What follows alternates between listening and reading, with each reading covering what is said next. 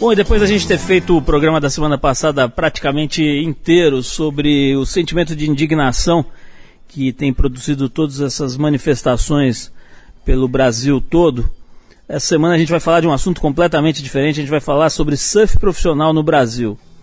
A gente vai tentar dar uma panorâmica sobre esse esporte, o estágio em que ele se encontra. Esse programa está sendo todo produzido diretamente da Indonésia, da ilha de Bali, onde acontece o Oakley Pro Bali 2013 que é uma das etapas do Campeonato Mundial uh, de Surf Profissional. A gente vai conversar com três protagonistas desse cenário. Primeiro, o surfista profissional brasileiro Adriano de Souza, que chegou ao primeiro lugar do ranking mundial esse ano, atualmente está em quinto e é o melhor competidor brasileiro profissional na atualidade. Depois a gente conversa um pouco sobre um outro lado desse esporte, com o Luiz Henrique Pinga, que foi um dos primeiros, se não o primeiro, profissional totalmente dedicado a ser técnico de surfistas profissionais. Ele que trabalhou com Adriano de Souza até pouco tempo atrás, vai dar uma panorâmica sobre esse esporte do ponto de vista do técnico. E por último, a gente vai conversar com Roger Algren, que é diretor de marketing da Oakley no Brasil e que representa um pouco o lado da indústria, né? a indústria que da mesma forma se alimenta e alimenta o esporte no Brasil e no mundo. É, vale a pena dizer que mesmo aqui na Indonésia, no outro lado do mundo, os protestos no Brasil estão sendo amplamente registrados pela mídia. Hoje mesmo nos jornais de Bali, o assunto Brasil, todas essas manifestações e protestos ocupa um espaço de bastante destaque por aqui. E os próprios surfistas profissionais, durante o Oakley Pro Bali 2013, os surfistas brasileiros fizeram ali um pequeno, uma pequena manifestação para a mídia, para os representantes da mídia, mostrando que eles estão também atentos a esse assunto e se solidarizando com os protestos. O próprio Adriano de Souza, Mineirinho, colocou na prancha dele ali um, uns dizeres, enfim, é, se, se, mostrando, é, manifestando o apoio dele às manifestações populares que estão chacoalhando o Brasil. Mas vamos falar de surf profissional hoje aqui no Trip FM. Essa é a ideia. Mas como sempre a gente abre o programa tocando um som, a gente vai com a bela e formosíssima cantora norte-americana Amy Mann. A faixa é o Boring Time do disco Fucking Smilers de 2008. Depois da I'm Man, tem Adriano de Souza, o mineirinho, quinto melhor surfista do mundo na atualidade no ranking competitivo, aqui no Trip FM.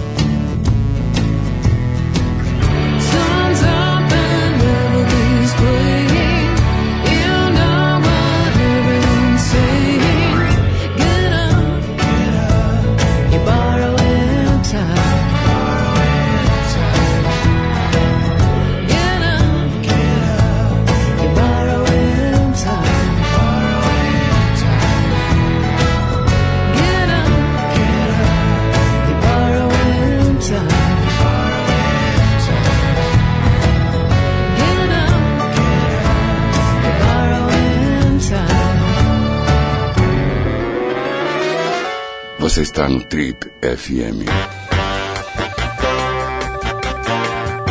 Estamos de volta com o Trip FM hoje falando direto da Indonésia, da ilha de Bali, onde acontece mais uma etapa do Mundial de Surf Profissional. Bom, entre uma bateria e outra a gente bateu um papo com o Adriano de Souza, o mineirinho. Ele foi o primeiro lugar no ranking do surf profissional esse ano. Primeira vez que um brasileiro atinge o topo do ranking principal do surf na história desse esporte no Brasil. E hoje está em quinto lugar e é certamente um dos mais importantes competidores brasileiros no surf atual. Vamos ouvir. Fala disso pra mim, Adriano. Como é que é a tua ligação com a Indonésia? Cara, uma das melhores. Eu adoro esse país, é, adoro a cultura, eu adoro a, a, o modo que as pessoas tratam os turistas. E isso me faz voltar sempre, porque eles te tratam tão bem. E... Você lembra qual foi a primeira vez que você veio pra cá? Cara, eu lembro. Foi numa viagem da Oakley. Eu tinha apenas 15 anos e fui para Mentawai num barco né, com todos os tops atletas e tudo mais. Eu era bem moleque, bem criança.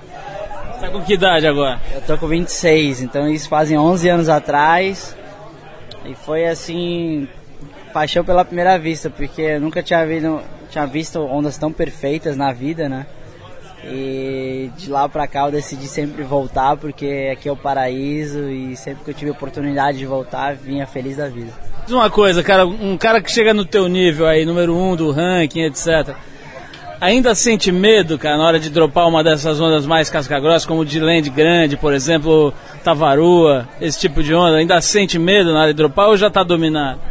Cara, acho que hum, é uma situação de risco, 100%, porque a gente está com contato com a natureza, e mesmo quando o mato é pequeno, que seja, é, você tem uma sensação que é um domínio que não está não, não tá sendo dominado por você. É a natureza, é ela que manda. Então eu sempre tento agradecer as coisas em volta e ter a oportunidade de fazer o que eu sei, mas sabendo que eu tenho risco 24 horas no, no, no mar. Mesmo que é, eu não surfe onda de riff, né? Como que é geralmente mais perigoso mas o fundo de areia é onde que se torna mais perigoso ainda porque você acaba esquecendo desse ponto. Você acaba querendo dominar mais o, o oceano, fica mais à vontade. Aí eu acredito que é o, que é o perigo. Do circuito Tiahupo, você acha que é a onda mais técnica, mais difícil, mais perigosa? Não? Claro, com certeza. O Chopo é uma onda que tem muita tensão, é muita adrenalina num lugar só. Qual onda mais, uh, o sol maior que você já pegou lá, você acha? Cara, eu competi uma vez e lá com onda de 10 a 12 pés. Confesso que foi um dos maiores desafios que eu já tive até hoje, é de, de controlar a adrenalina, o medo, o desafio. Campeonato rolando, você tem que mostrar o teu melhor naquelas condições. E foi, foi o evento assim que, que eu mais tive medo e ao mesmo tempo tive que dominar toda esse, essa sensação em 30 minutos. Hoje eu estava conversando com um pessoal na praia, te vendo surfar e eu ouvi eles dizerem que você está no auge, cara, no auge da sua forma. Isso é muito legal de ver, mas ao mesmo, ao mesmo tempo se tem um auge, tem uma queda depois, né? Isso te preocupa, cara? Você acha que você está no ponto clímax da tua carreira, assim, que depois você... Ou você acha que ainda tem é, montanha para subir ainda pela frente? Cara, eu particularmente estou vivendo o dia a dia. Assim, eu não estou muito preocupado com, com o futuro e acredito que com você fazendo um, um bom dia a dia já é consequência do futuro. Então, se você fizer o teu dia a dia maravilhoso e completamente feliz e fazendo teu trabalho bem, acho que o futuro vai ser brilhante. Não tem como ser diferente o, Kelly Slater é o, é o grande espelho que eu tenho hoje. O cara está com 41 anos e em alta performance, ele cuida muito do corpo dele.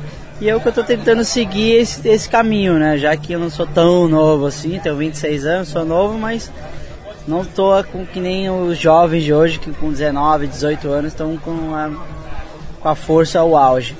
Estou tentando equilibrar mais ainda a minha força, minha experiência e estou conseguindo levar isso com tranquilidade. Você citou o Kelly, você teve vários problemas com ele na tua carreira, né? Um monte de confusãozinha aí, enfim, situações tensas. Como é isso está totalmente superado? Ou ainda tem uma um estranhamento entre você? Cara, é bom, é bom ter a rivalidade, né, cara? É bom ter aquela sensação que, pô, o Kelly Slater é um herói, mas ao mesmo tempo é o cara ser batido. E particularmente é, ele tem um certo, né, um certo rancor comigo porque as últimas vezes que a gente competiu junto eu acabei ganhando umas 5 ou 6 seguidas. Então toda vez que a gente se enfrenta, fica nesse combate, sabe, dessa rivalidade por olhares. Então é bacana, pô, eu particularmente não, não tenho nenhum histórico, nem parecido com Kelly Slater no circuito, mas ter isso como feedback me alimenta muito por dentro e como é que é quando vocês se encontram, por exemplo, numa festa dessa e tal? Você troca uma ideia ou não tem muito contato? Cara, não tenho muito contato. É, ele fala comigo quando ele quer e eu dou oi quando ele fala comigo. Então a gente fica nessa, sabe? É, a gente não é, a gente não é super amigos, mas eu tenho uma relação com ele muito de respeito. Agora, você acabou de encerrar o trabalho com o técnico que cuidou de você durante muitos anos, né, o Pinga. Como é que é, cara? O que, que muda na carreira? Fica, você fica um pouco inseguro de estar tá iniciando uma outra fase ou fechou um ciclo? Como é que se define esse momento? Ah, eu acho que foi um ciclo, né, muito importante na minha, na minha carreira, na minha vida particular também, que isso acaba influenciando. E Pinga sempre vai, vai ser uma pessoa muito importante para mim, mesmo a gente não estando junto. Foi um cara que me ajudou muito no início. Isso eu nunca vou, mais vou esquecer na minha vida. É, sempre vai estar presente. Mas é, agora eu tenho que olhar para frente, né? Assim, o que passou foi importante, tá, tá escrito no livro, tá, tá feito. Agora o que eu preciso mesmo é sempre olhar para frente, olhar meus próprios meus próximos objetivos e tentar controlar e dominar todos esse, esses desafios. Dano, como é que você administra a tua grana, cara? O dinheiro que você vai ganhando, os salários, patrocínios. Você tem alguém que cuida disso para você? Você mesmo que opera? Como é que é?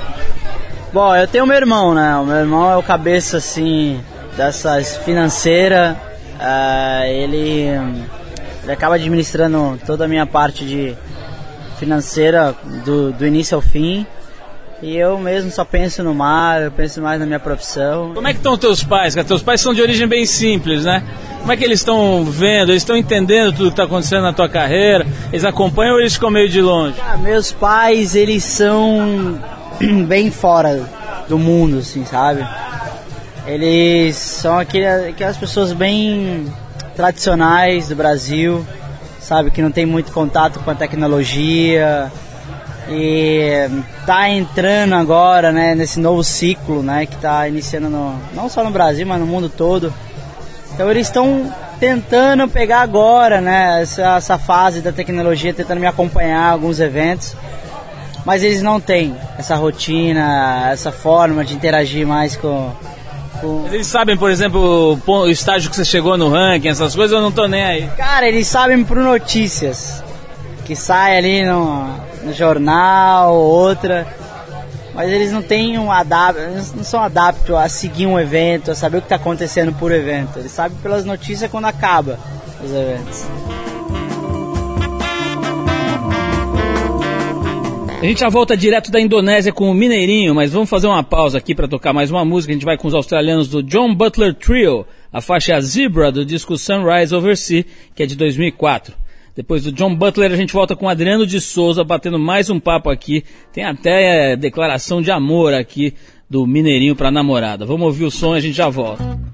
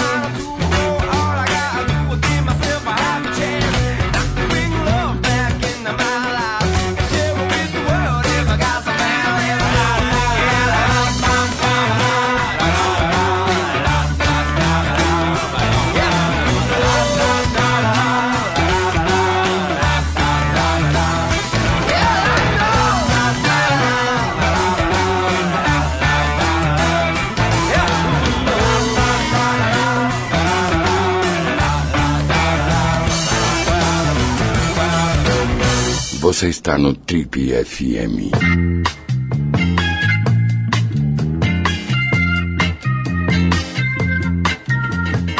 Esse é o Trip FM hoje direto da Indonésia, da ilha de Bali, onde acontece o Oakley Pro Bali 2013, que é uma das etapas do Campeonato Mundial de Surf Profissional. E a gente continua o nosso papo com o surfista brasileiro Adriano de Souza, o mineirinho, quinto lugar do ranking mundial na atualidade e o melhor competidor nesse momento no surf profissional brasileiro. Adriano, me diz uma coisa, cara, o, o, eu me lembro de, de conversar com o Pinga no passado, ele me dizer que você estava trabalhando com um psicólogo, com um, fisio, com um fisioterapeuta, não, com um fisiologista, né?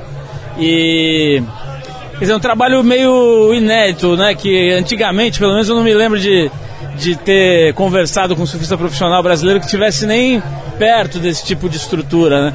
Você continua trabalhando com esse tipo de profissional, cara? Cara, eu já tive muito ah, essa base, né? Acho que foi muito importante para minha para minha carreira e construir uma, uma, uma, fase uma fase sólida na minha vida. E hoje, particularmente, estou trabalhando mais com o Corinthians, que é um patrocinador que veio para modificar todo esse esse parâmetro que eu tinha no passado e está me dando uma nova estrutura. Né? Eles são é, super profissionais em cuidar de atletas. Né? A gente pode ver hoje que hoje a parte de futebol no Brasil é muito mais evoluída de qualquer outro esporte no nosso país. E acabei entrando nesse novo cenário Tô gostando, eles são muito profissionais, são pessoas totalmente fora do meu segmento, mas me estão dando, estão abrindo novos caminhos para mim nessa nova modalidade, né, de eu entrar, de ter um cara específico de treinamento, né, em atletas, né, eles, eles estudam, eles têm máquinas, eles têm um monte de coisa que acaba te inserindo nesse novo programa e eu não vejo a hora, né, cara, de ter um tempo no Brasil, de fazer todo esse programa que já está para acontecer já faz um bom tempo, mas as viagens, os campeonatos acabam me limitando, de eu não ter essa grande oportunidade de centrar mais um tempo no Brasil. E espero fazer isso no final do ano. Já está marcado quando eu, quando eu voltar de, dos eventos. Tenho três meses para fazer esse programa de intensividade. Cara, você falou no, no Kelly, né? Mas a gente olha alguns atletas como o Mick Fanning e você estuda um pouco a carreira dele, você vê a importância que tem o preparo físico, né, cara? Os caras são, hoje são atletas do ponto de vista físico muito completos, né? Que que você, como é que você faz, cara, para cuidar da tua parte física no circuito, por exemplo, né? Eu sei que todo mundo está praticando muito a ginástica funcional, etc. Mas como é que é, cara? Você chega num hotel, você faz uma ginástica, você se vira para achar uma academia, como é que funciona? Bom, é, existe praticamente dois tipos de treino, né, que eu geralmente eu faço. Um que é dentro do evento e outro é fora do evento. Então, dentro do evento eu tento sempre basear no, nas ondas, né, as ondas que vão ditar o meu ritmo. Né, se eu se eu estiver surfando, né, com muita frequência, eu treino menos. A minha intensidade de treino cai muito, né, fora d'água. E assim que, a, que o suel cai, eu para de a onda, o meu foco fica intensivo nos treinamentos físicos, né? A parte funcional, eu tenho bola, tenho elástico aqui, eu tenho vários módulos de fisioterapia que isso me ajuda muito no equilíbrio. Você faz isso sozinho? Faço isso tudo sozinho, porque eu geralmente faço muito isso quando eu estou no Brasil e com o meu treinador, que eu acabo pegando a fórmula certa de usar os equipamentos. E o que é mais difícil para um surfista é, é se adaptar né, a, o calendário. Que como são muitos eventos e é um em cima do outro, você acaba não tendo uma, uma certa preparação física para cada evento. Porque, por exemplo, o feed acabou semana passada, pô, já tô aqui em Bali. Então, cara, não tem como você se programar, se preparar 100% para o evento. Então, eu tenho que usar do que a forma que dá para fazer. Então é dentro do evento, é, quando não tem onda, eu acabo dando uma intensificada nesse, nos treinamentos. Outra coisa que deve ser complicado para quem fica no circuito é namorar, né, cara? Você tá namorando ainda ou não? Tô. Tô namorando há três anos, é complicado, cara. Eu acabei de é, fazer três anos há dez dias atrás, eu não tava lá. E aquela choradeira e. Patroa tá no Brasil. E patroa tá no Brasil. E é difícil, né? Controlar toda essa, essa ansiedade, essa saudade. E principalmente nas datas especiais, né, cara? Como essa que acabou de passar e eu não estava presente. É, mas só que ela entende minha profissão, entende do que eu estou fazendo, ela me apoia, ela sempre está junto comigo nos momentos bons e nos momentos difíceis. É aí que acaba a gente surgindo aí uma pessoa especial. Eu tava, para terminar, eu tava vendo tua entrevista lá no Pânico outro dia, né? Você tava lá naquela situação que não é fácil ali. Mas eu vi que você fez uma definição interessante do, da diferença que tem entre o competidor, né, que é o teu caso, o atleta surfista profissional de competição, e o big rider profissional, né, aqueles caras que estão ali para buscar realmente ondas gigantes e tal. Você tem vontade, cara, de atuar nesse setor? Te dá vontade de pegar uma onda gigante daquelas ou, é, ou, é, ou são dois mundos separados para você? Bom, na minha opinião, são dois mundos separados. É, como eu expliquei na entrevista do Pânico, são pessoas que, que se preparam, se dedicam 100% do dia para chegar naquele dia e fazer o trabalho deles. É uma realidade totalmente fora né, do meu dia a dia.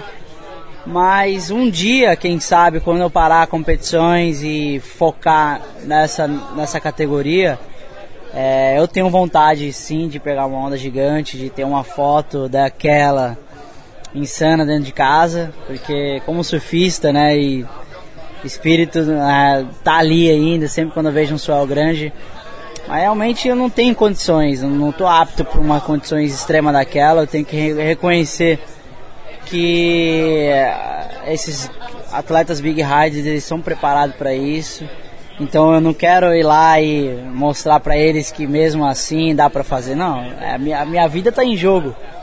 Então, é, na minha opinião, eu tenho muito mais que perder do que os caras estão centrados, focados, sabendo o que está fazendo. Eu não sei o que estou fazendo, né, cara? Nunca tive uma, uma, uma sensação daquela. Então, assim que eu né, terminar essa, meu ciclo como competidor, quem sabe um dia. Para terminar, essa entrevista vai, vai para o rádio também. Então eu queria que você mandasse um recado para tua namorada de três anos de namoro. Aproveita que ela vai ouvir. Pô, queria né, aproveitar que estou longe, distante, né, e dizer que mesmo né, tão distante, eu sei que você está pensando em mim e todos os meus pensamentos estão para você, é claro, e sabendo que é, a gente estava num momento bem complicado de pô, não ter estar tá junto contigo no, no, na data de três anos juntos, mas você é a pessoa que me completa, que, que vive meu dia a dia e estou muito contente de, de ter uma pessoa como você do meu lado. Pô, declaração de amor direto de baile do Adriano Mineirinho. É isso aí, obrigado, cara. Valeu, gente. Obrigado aí pela, pela oportunidade. Eu que agradeço aí tá presente com Fera. Aqui do meu lado. Valeu,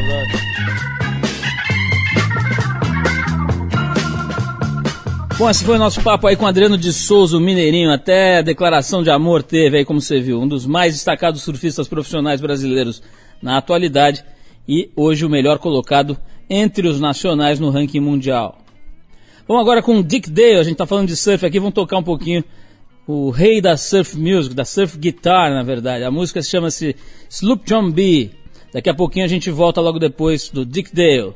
Trip FM hoje, direto da Indonésia.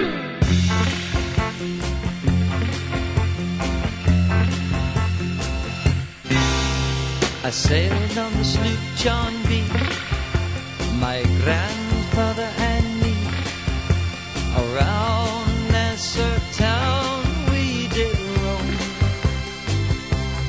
drinking all night. Got into a fight. Well, I feel so break up. I wanna go home. So hoist up the John B. sails. See how the mainsail sets. I called for the captain ashore. Let me go home. I wanna go. Please let me go home. Well, I feel so break up.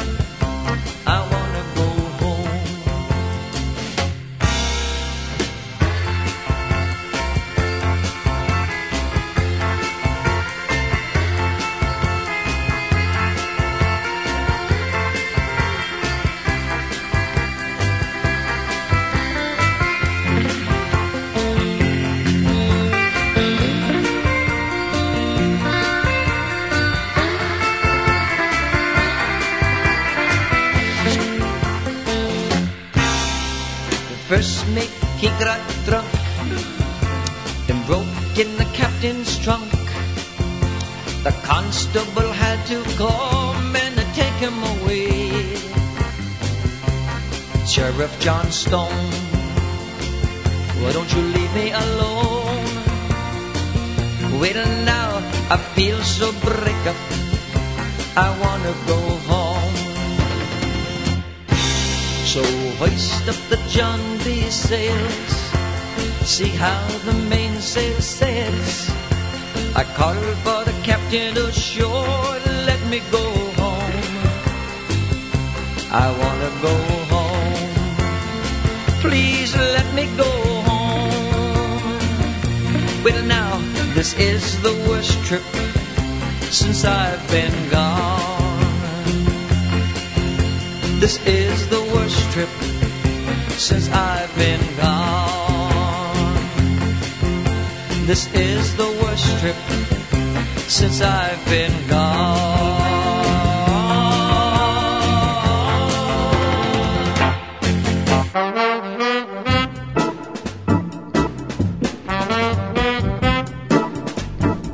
Estamos de volta com o Trip FM hoje numa edição especial internacional, feita totalmente lá na Indonésia, na ilha de Bali, e dedicada a entender um pouquinho melhor a cena do surf profissional brasileiro atual. Bom, no primeiro bloco a gente conversou com o melhor competidor eh, brasileiro no ranking profissional de surf atualmente, que é o Adriano de Souza, o Mineirinho. Agora a gente vai bater um papo com o Luiz Pinga, que foi técnico do Mineirinho até pouquíssimo tempo atrás, um cara que já treinou diversas outras grandes figuras do esporte e que é certamente o mais conhecido técnico de surf profissional no Brasil. Vamos ouvir então Luiz Henrique Pinga.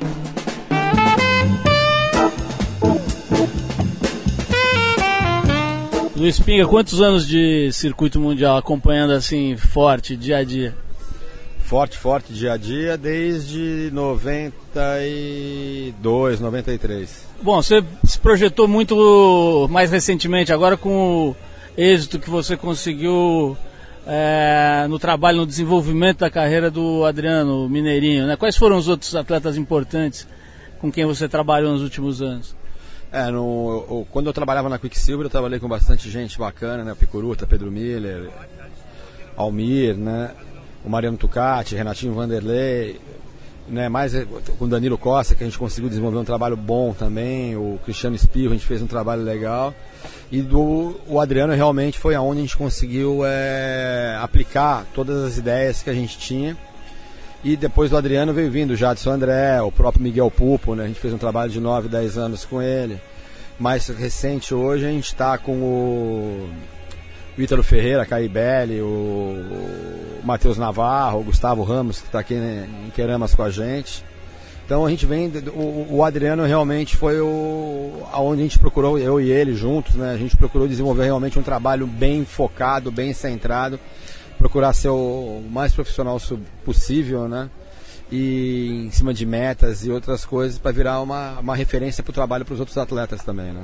Agora, Pinga, você quando fala hoje nesse trabalho mais completo, a gente estava conversando aqui, você estava me é, confirmando, né, que é um trabalho de várias disciplinas, né, de vários saberes.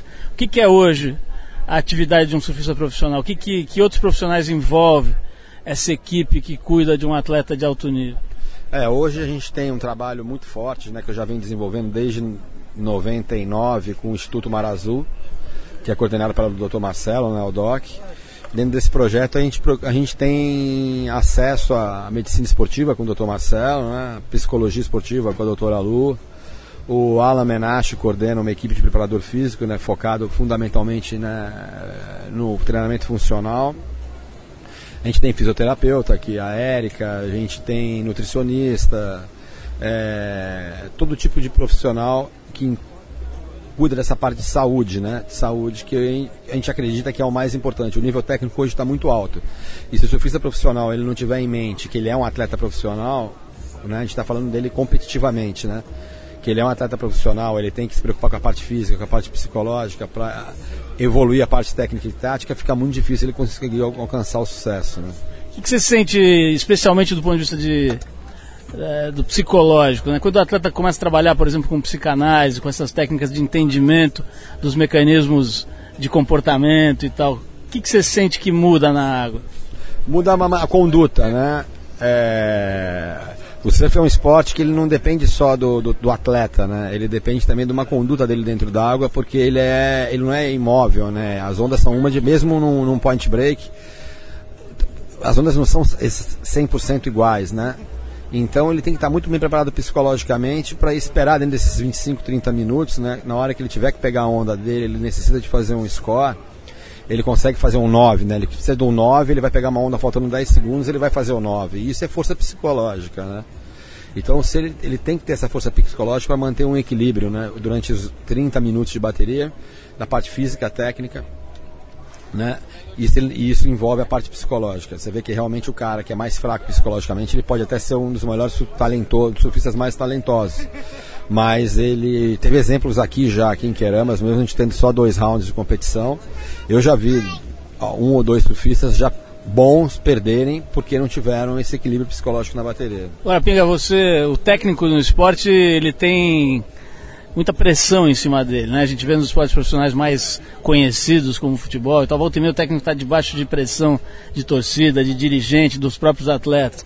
Você acabou de encerrar uma parceria profissional de muitos anos com o Adriano, num momento que talvez, como a gente estava até conversando, talvez ele esteja numa espécie de auge, né? Da, da carreira competitiva. Como é que é para você, de repente, depois de ter plantado tanto, é, encerrar essa parceria? Ah, o trabalho está feito né, a gente encara isso como, tanto eu quanto ele, como um final de um ciclo. É, o trabalho está feito, a referência está dada, né, a, a, a, gente acredita, né, a gente estava conversando isso outro dia, eu e ele. É um legado que está deixado, né, o futuro ninguém sabe qual é. A gente achava que era a melhor é, coisa a fazer no momento, né, e eu acredito que se ele for campeão mundial, torço por isso, vai, vai coroar um trabalho que foi feito durante 17 anos, que é uma coisa que ninguém pode acabar, né? Falando mais especificamente de pressão, a pressão ela existe, mas nos esportes radicais ela é uma coisa mais leve, né? Porque o esporte radical, ele que tem um resultado como principal, tem sim, mas o trabalho é, é mais complexo, né? O cara tem que se comportar com o, o surfista, o skatista, o wakeboarder, o snowboarder, ele é mais um embaixador, um produto para fazer a marca vender, né? Então o comportamento dele fora d'água, o lifestyle dele conta muito, não é que nem o futebol, né? Que nem outros esportes. só para quem está ouvindo a gente, ouviram aí uns gritos no meio da, da entrevista, porque teve um, um atleta agora pegou um tubo de, sei lá, vários segundos aqui na frente da, do local Queramas, né? Que é o pico onde a gente está acompanhando uma etapa do circuito mundial aqui em Bali. Agora você falou de alguns nomes, aí eu queria pegar o do Adriano e do Medina como referência, são atletas com quem você trabalhou e trabalha. É, como é que esses caras estão lidando com o assédio da mídia, da mulherada, da grana, do, enfim, essa vida que de repente um moleque de praia de, sei lá, 17, 18 anos se vê meio num papel de superstar em alguns momentos, né? Esses moleques estão preparados para lidar com isso? É o seguinte, a gente tem que ver sempre a base, né? São dois garotos que vêm de base boa, né? Foram bem trabalhados. E eles têm personalidade bem diferentes, né? O Adriano é um cara mais fechado, um cara mais é, introspectivo, né? De personalidade, que trabalha bem isso com a mídia, é, tá sempre disposto. O Gabriel, ele, ele, ele no, o resultado final do, dos dois é, é, o mesmo, mas eles fazem de maneira diferente, né? O Gabriel é mais descontraído, brinca mais, você vê ele brincando aqui com o menino, papá, o, o, o, Adriano já tem uma outra maneira de buscar concentração, que eu estava falando antes, que envolve também um pouco o lado psicológico, né? De como cada um vai achar a sua maneira própria, né? De como se preparar, como se concentrar e como agir e como se comportar com a mídia também. Né, o, o Gabriel está com uma. Hoje, né, a gente analisa, os dois têm um assédio similar, mas o Gabriel está tendo um assédio muito grande, né, um garoto de 19 anos. E eu, o staff dele, eu vejo, que procura dar uma blindada nele, mas é uma coisa perigosa, né? Porque você está muito próximo do glamour. Então, quando o garoto é novo, é, tem que ter bastante atenção para não deixar ele se perder, ele se entusiasmar um pouco com esse glamour, né? Que é como você falou, um monte de menininha vindo para cima, todo mundo querendo fazer o que ele quer, né? Porque a gente sabe como é que é a mídia, né? A mídia quer agradar o atleta para poder ter acesso ao cara. Então acabam fazendo mais ou menos as coisas do que ele quer, novos amigos, né? Que é uma coisa também muito perigosa, né? E, e a gente vê que eles estão sendo meio blindados em relação a isso. E até a própria blindagem tem que ser uma blindagem bem planejada, né? Para não virar uma, uma blindagem, não virar uma coisa antipática, né? Então tem que ser uma blindagem preparada, uma blindagem comunicada para a imprensa. Olha, a gente vai agir dessa maneira e realmente agir dessa maneira sempre, né?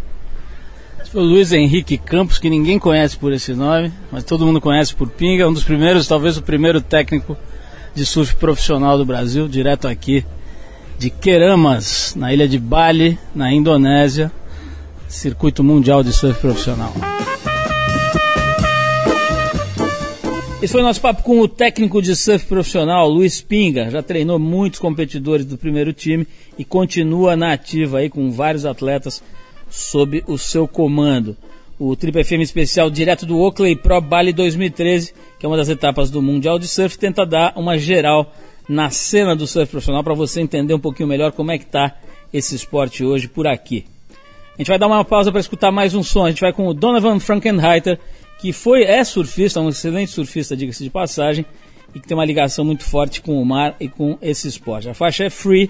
Na volta, o papo é com o Roger Algren, que é diretor de marketing da Oakley no Brasil, uma das pessoas que estão aí ajudando a, a, produzir esse evento, né, e que está servindo de cenário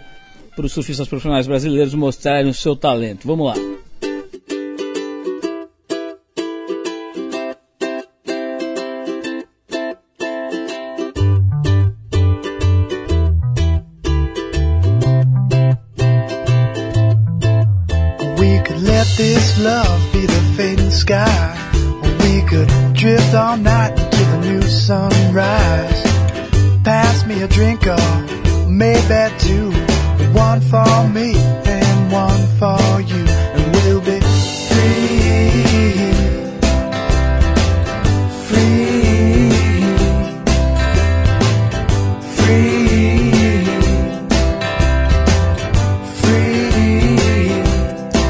Here comes corner winds and the changing tide. We bait, drop them sails and get inside. When will the weather ever let us go? I guess we'll have to wait until the trade winds blow and we'll be free. free, free, free. There's nothing in between what we are, what we see.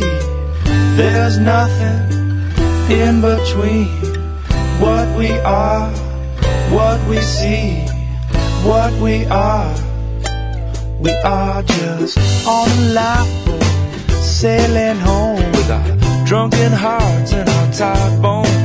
But I just take one last look around. Yeah, and every place feels like a familiar town, and now we're free.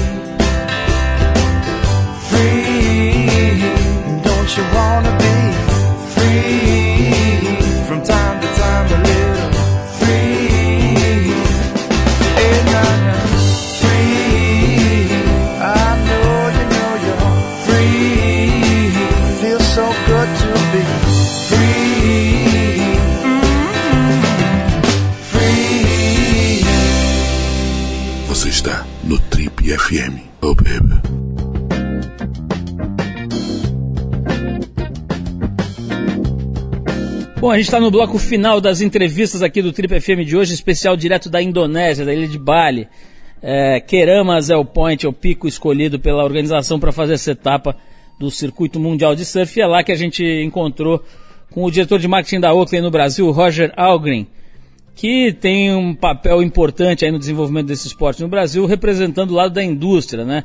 Do, do da surfwear, enfim, dos produtos que utilizam a imagem do surf para o seu marketing e que também devolvem para o surf bastante dos investimentos que eles recebem, né? inclusive viabilizando campeonatos e patrocinando atletas. Vamos ouvir um pouquinho então do lado da indústria do surfwear no Brasil para entender como é que está esse esporte, em que estágio nós estamos hoje em 2013.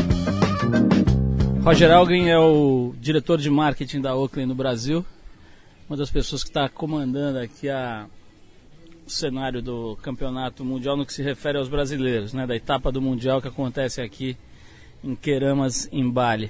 Minha pergunta para você o seguinte: do ponto de vista do, digamos, da empresa, né, das companhias que estão hoje é, comandando, digamos, né, essa cena do mercado de surfwear, o mercado deu uma baixada, né, que a gente tem hoje as duas, duas das principais marcas do setor numa crise bastante forte, né, uma delas está é, com problemas sérios aí. Como é que é, cara? Você vê uma curva para baixo ou para cima do mercado de surfwear é, no mundo e em especial no Brasil?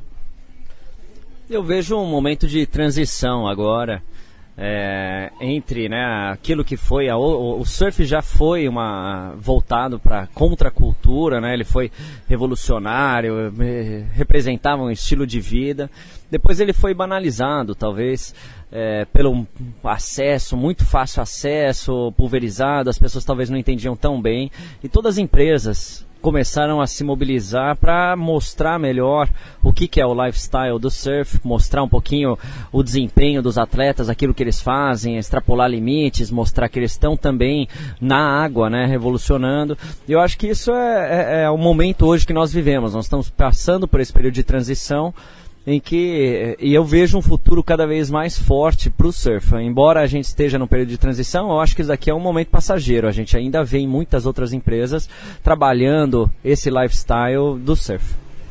Agora, o, é, considerando o, o, trabalho que vocês fazem com os atletas, né, é, que é super importante para a composição da imagem da marca, o jeito como ela é percebida. É, como é que você vê, por exemplo, esses garotos muito novos, né? O Gabriel Medina, por exemplo, acho que tem 19 anos, né? alguma coisa assim. De repente começam a ser assediados demais pela mídia, começam a virar quase que superstars, né? Quer dizer, tem uma coisa um pouco irreal em torno desses atletas. Como é que a empresa faz para ajudar a protegê-los e não desgastar demais a imagem deles? Nós temos um cuidado muito grande com todos os atletas e isso parte desde um aprimoramento técnico, né? Isso na água. E também a gente tem o respaldo por trás. Então você tem uma pessoa que dá assessoria para os atletas na parte de nutrição, na parte também né, de, de um, um, treinamento funcional para que eles tenham, possam desenvolver também os músculos, as aptidões certas para poder desempenhar depois na água e o apoio psicológico. Esse apoio psicológico é o mais, talvez o mais importante, porque parte é o desempenho e parte é o mental, né? Você conseguir estar à frente e diante de grandes outros ídolos e conseguir depois desempenhar e conseguir ter uma boa bateria. Uma, uma pessoa, cada, essa tendência de vir com atletas cada vez mais jovens, eles literalmente estão ali disputando bateria com seus ídolos. E o assédio da, da imprensa, da, do público, eles são cada vez mais treinados para isso. Obviamente, tem gente que lida melhor e melhor com esse assédio. Mas é, temos aqui, por exemplo, durante essa etapa do, em, Queramas, né, no, no WCT, nós trouxemos o Gustavo Ramos, que é um garoto de 13 anos, que está muito bem, né? Ele surfa muito bem, e a gente trouxe exatamente para ele já ir sentindo o clima, ir conseguindo entender melhor, é, ele poder olhar e, e, perceber que existem pessoas também muito fortes contra quem ele logo vai ter que estar batalhando. Então a gente vai gradativamente colocando, inserindo esse profissional, esse atleta no meio com, no qual ele vai viver e acho que com isso eles estão cada vez mais aptos a aceitar esse assédio, essa pressão. E, ó, Roger, obrigado, parabéns pela iniciativa da Oakley fazendo esse evento em Bali e vamos em frente. Bom, a gente encerra as entrevistas aqui direto de Bali, na Indonésia, na esperança que você tenha entendido um pouco melhor em que estágio está o surf profissional brasileiro hoje. A gente conversou com o melhor competidor da atualidade, com o técnico mais conhecido e também com o representante da indústria do surfwear, né, da indústria do surf. Agora a gente finaliza com um som aqui, o Ivan Dando e a Sabrina Brook, faixa Summer Wine. Vamos lá então, Summer Wine, essa música é boa, dá uma olhada. Strawberries, cherries, and an angel's kiss in spring. My summer wine is really made from all these things.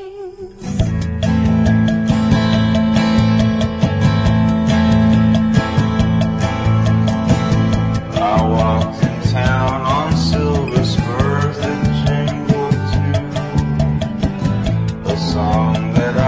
had only sanded just a few. She saw my silver spurs and said, let's pass some time. And I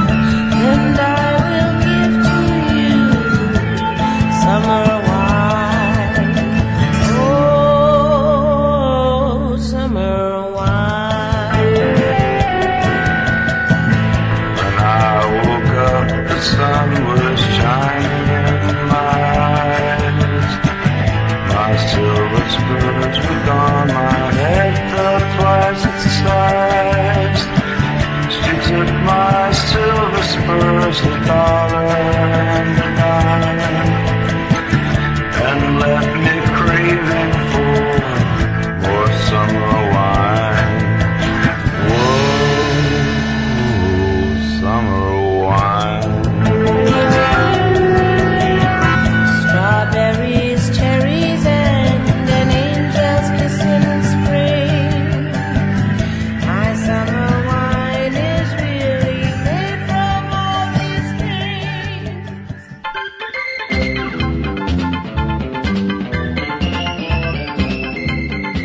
Isso, pessoal. O Trip FM é uma produção da equipe que faz a revista Trip e está no ar há 28 anos. A apresentação é de Paulo Lima, produção e edição de Alexandre Potashev. Para falar com a gente, você pode escrever para radio@trip.com.br ou então pode adicionar a gente no Twitter. A gente está lá no arroba tripfm. Para quem perdeu o programa de hoje, quer escutar de novo ou quer conhecer melhor nosso trabalho, vai lá no trip.com.br.